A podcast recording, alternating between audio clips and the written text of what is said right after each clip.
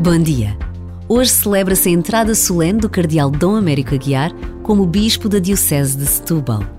Depois de muitos anos à frente do grupo Renascença Multimédia, Dom Américo Aguiar inicia uma nova missão. Rezem por mim, pede regularmente o Papa Francisco, consciente da importância da oração. Hoje, podemos e devemos rezar não só pelo Papa, mas por todos os padres e bispos da nossa Igreja.